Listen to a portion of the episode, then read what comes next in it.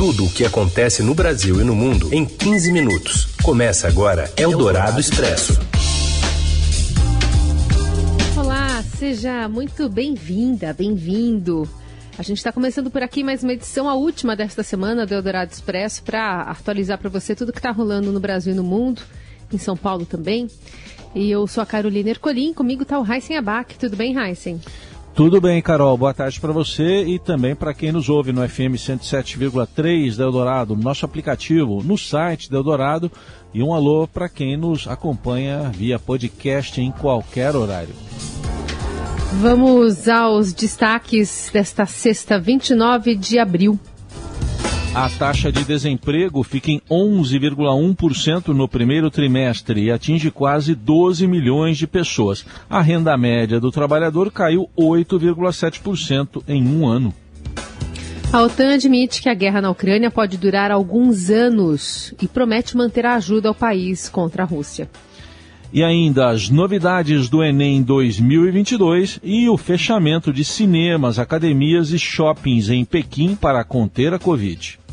Eldorado Expresso. Tudo o que acontece no Brasil e no mundo em 15 minutos. Desemprego fica em 11% em março e a renda média cai 8,7% na comparação anual.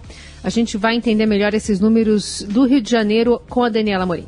A taxa de desemprego no país ficou em 11,1% no primeiro trimestre, mesmo patamar registrado ao fim de 2021. O resultado foi o mais baixo para esse período do ano desde 2016, segundo os dados da PNAD contínua divulgados pelo IBGE. Segundo o Instituto, o mercado de trabalho manteve a tendência sazonal de dispensa de trabalhadores temporários no primeiro trimestre, mas houve menos demissões do que em anos anteriores houve extinção de 472 mil vagas no primeiro trimestre, enquanto 62 mil pessoas desistiram de procurar trabalho. A taxa de desemprego não aumentou porque 929 mil cidadãos decidiram aderir à inatividade, ou seja, nem trabalharam nem buscaram uma vaga. A normalização do funcionamento das atividades econômicas mais prejudicadas pela pandemia resultou em uma recomposição dos empregos perdidos e retenção maior dos contratados no segundo semestre de 2021. O primeiro trimestre foi marcado ainda por uma redução na informalidade e abertura de vagas com carteira assinada no setor privado, o que fez a renda média do trabalhador subir 1,5%.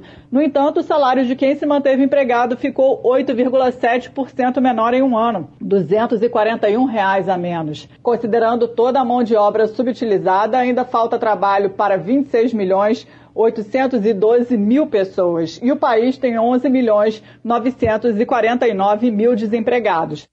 Eldorado Expresso. Em entrevista exclusiva ao Estadão, o presidente da Febraban afirma que o governo parece gostar de inflação e não se importar com as consequências e a gente faz contato agora com a Adriana Fernandes, colunista de economia aqui da Eldorado, que fez essa entrevista e conta os detalhes aqui para o ouvinte do Eldorado Expresso. Oi, Adri, boa tarde. Oi, Raíssen, boa tarde a todos que nos ouvem aqui na Eldorado.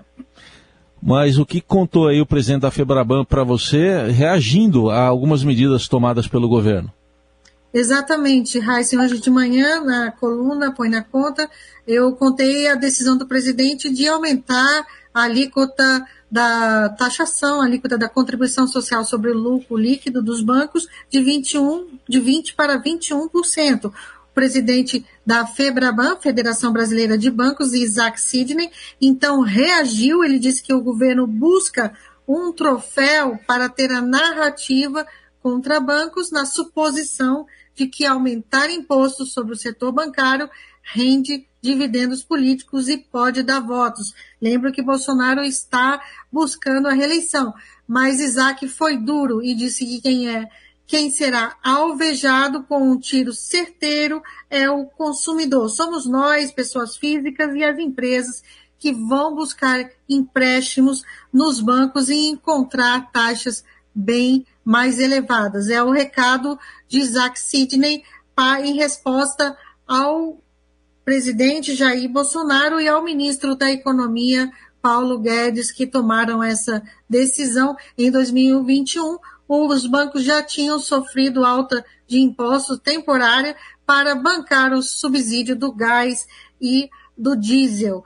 agora essa alta vem para reforçar o programa, compensar, na verdade, o refis das micro e pequenas empresas, do Simples e os microempreendedores individuais mês. Adriana Fernandes, colunista da Eldorado, volta na segunda-feira no Jornal Eldorado de manhã. Obrigado, Adri. Bom fim de semana. Bom fim de semana até segunda. Eldorado Expresso. Presidente Bolsonaro amplia para 35% o corte de IPI para itens como carros e armas. Vamos continuar em Brasília com a Lorena Rodrigues. Boa tarde.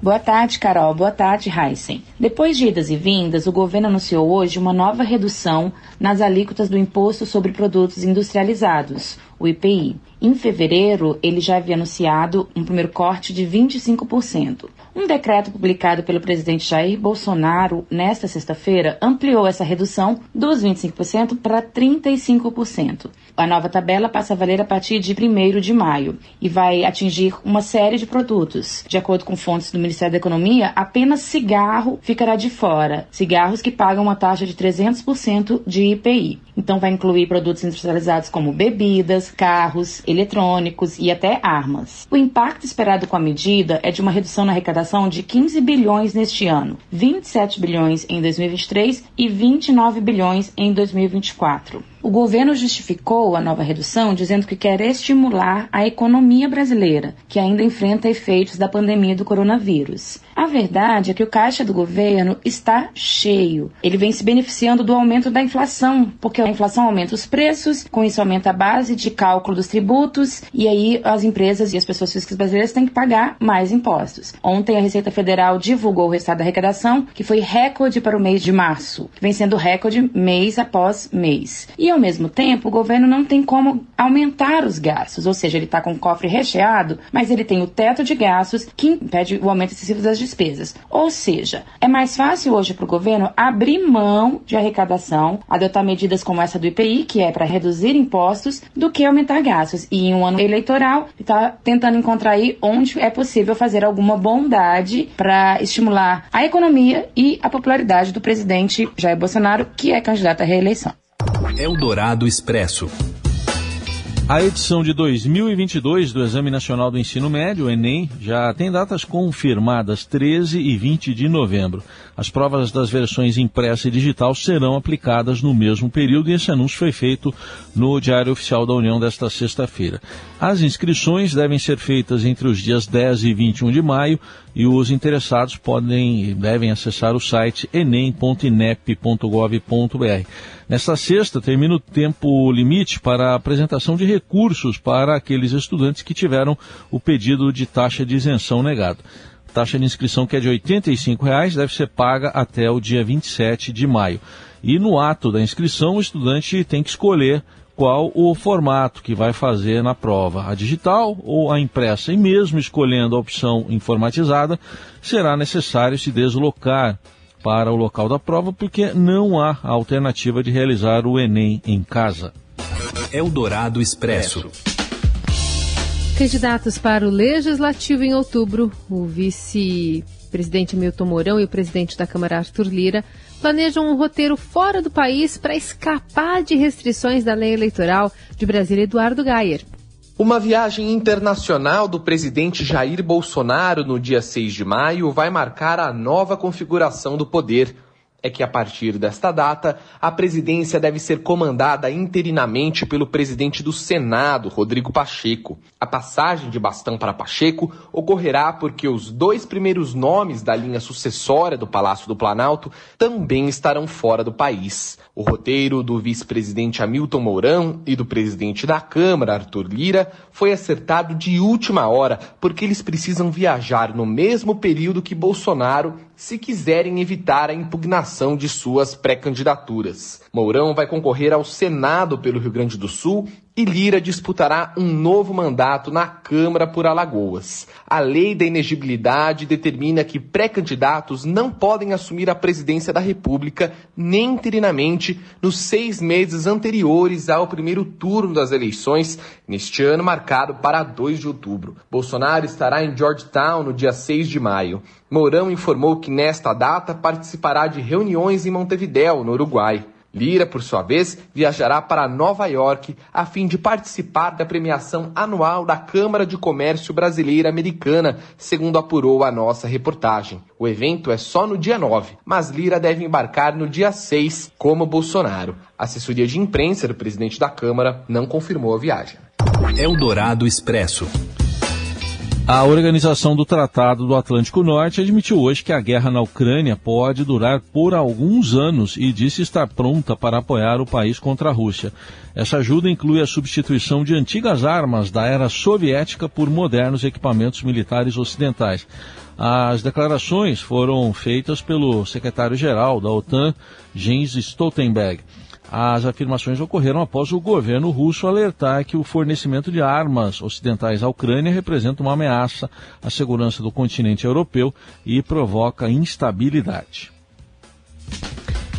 A Rússia confirmou hoje que atacou Kiev, capital da Ucrânia, na quinta, com armas de alta precisão durante a visita do secretário-geral da ONU, Antônio Guterres.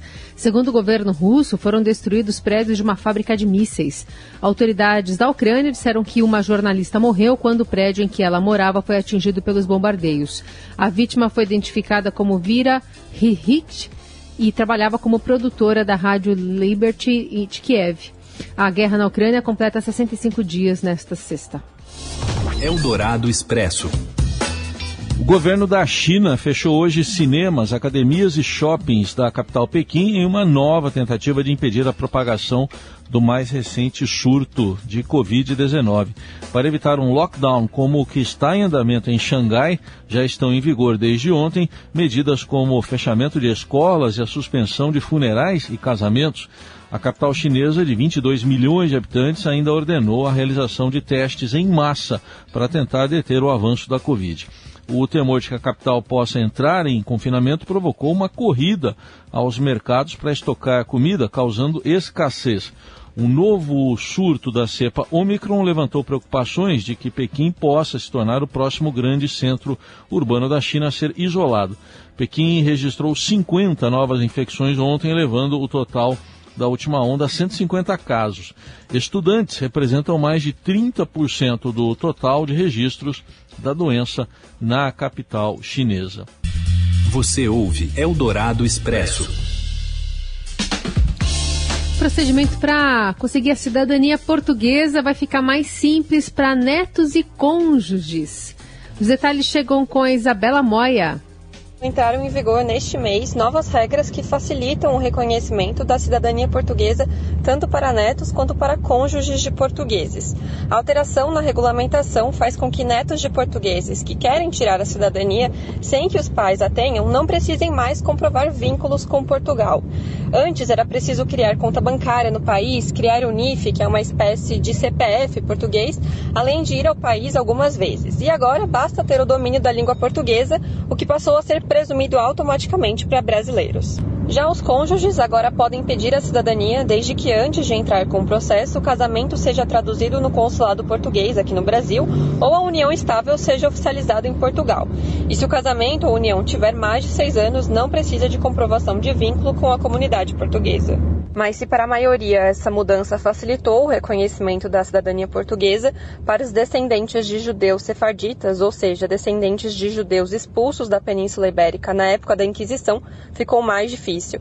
Agora, além de comprovar a ligação com a comunidade judaica sefardita portuguesa, eles precisam também ter imóveis recebidos por herança em Portugal e comprovar idas frequentes ao país europeu ao longo de suas vidas. Outra mudança benéfica a todos que desejam ter sua cidadania portuguesa reconhecida é que há uma expectativa para que ainda neste ano o trâmite passe a ser feito online e não mais através do envio de documentos físicos para Portugal. Eldorado Expresso. Hoje é um apito contra o racismo, porque o futebol sofreu derrotas para o racismo em jogos desta semana no continente sul-americano. Robson Morelli fala mais para gente. Olá, amigos. Hoje eu quero falar desses casos de racismo envolvendo o futebol sul-americano, mais especificamente envolvendo clubes brasileiros. Foi uma semana dura no combate ao racismo no futebol. Casos na partida, todas na Libertadores, do Corinthians contra o Boca Júnior, no estádio do Corinthians em São Paulo, casos na partida do Emelec diante do Palmeiras e também casos no Chile, no jogo Universidade e Flamengo. São casos em que torcedores imitaram macaco, torcedores ofenderam a torcida visitante, a torcida rival com gestos raciais e são casos que devem parar num tribunal. Apenas um torcedor, o que estava no campo do Corinthians, do Boca Júnior, foi preso, mas pagou uma fiança de 3 mil reais e foi solto. Nos demais casos, ninguém até onde se tem notícia, foi punido, foi preso. O Estadão fez um levantamento, 27 episódios de racismo envolvendo clubes brasileiros nos últimos seis anos. E sete destes casos somente nesta temporada. A Comebol respondeu ao Estadão dizendo que todos os casos são investigados, mas que a punição demora para acontecer se ela for entendida que deve acontecer. O fato é que todas as entidades não conseguem combater esse tipo de crime dentro do futebol e nessa semana foi uma derrota de goleada para essa gente, para quem pratica qualquer ato de racismo dentro do futebol. Muito triste, pessoas ouvidas também pelo Estadão pedem regras, leis mais duras e com punição, se for o caso, para os clubes envolvidos. É isso, gente. Falei. Um abraço a todos. Valeu. Eldorado Expresso. Uma startup está colocando tecnologia e pé na estrada em favor de pessoas que estão na fila do SUS. A Ludmila Honorato conta pra gente mais detalhes. Boa tarde, Ludmila. Boa tarde, Heisen, Carol. A SAS Brasil é uma startup social do ramo da saúde que foi criada em 2013 pela médica Adriana Malê e a mulher dela, a Sabine Zink. Juntas, elas desenvolveram um projeto que leva atendimento médico especializado e gratuito para pessoas que moram em regiões com dificuldade de acesso à saúde. Uma coisa que elas perceberam é que a dificuldade de acesso é mais geográfica do que de renda, efetivamente. Então, para encurtar essa distância entre o médico e o paciente, elas oferecem algumas soluções de acesso à saúde. Uma delas é a plataforma de telemedicina, em que qualquer pessoa pode receber atendimento online. Para quem não tem celular ou não tem acesso à internet, elas têm algumas cabines de teleatendimento instaladas em alguns locais onde um profissional de saúde que está lá com um aparelho de telefone faz a mediação dessa consulta. Outra solução são as unidades móveis de saúde, que são carretas equipadas, né, como um consultório médico, que são usadas em expedições, que são viagens que elas fazem pelo Brasil para levar esse atendimento médico. E tem também as unidades de telemedicina avançada, que hoje estão instaladas em quatro cidades do país e elas ficam nessas cidades por um ano mais ou menos para fazer o acompanhamento daquelas pessoas que foram atendidas durante a expedição, por exemplo. E o destaque desse trabalho da SS Brasil é que eles ajudam a desafogar a fila de espera do SUS por meio de parcerias com as secretarias de saúde dos municípios, a equipe já seleciona quem realmente precisa do atendimento especializado. A maioria dos médicos que fazem os atendimentos são voluntários e atuam em áreas diferentes. São mais de 20 especialidades médicas. E assim a gente encerra o Eldorado Expresso de hoje.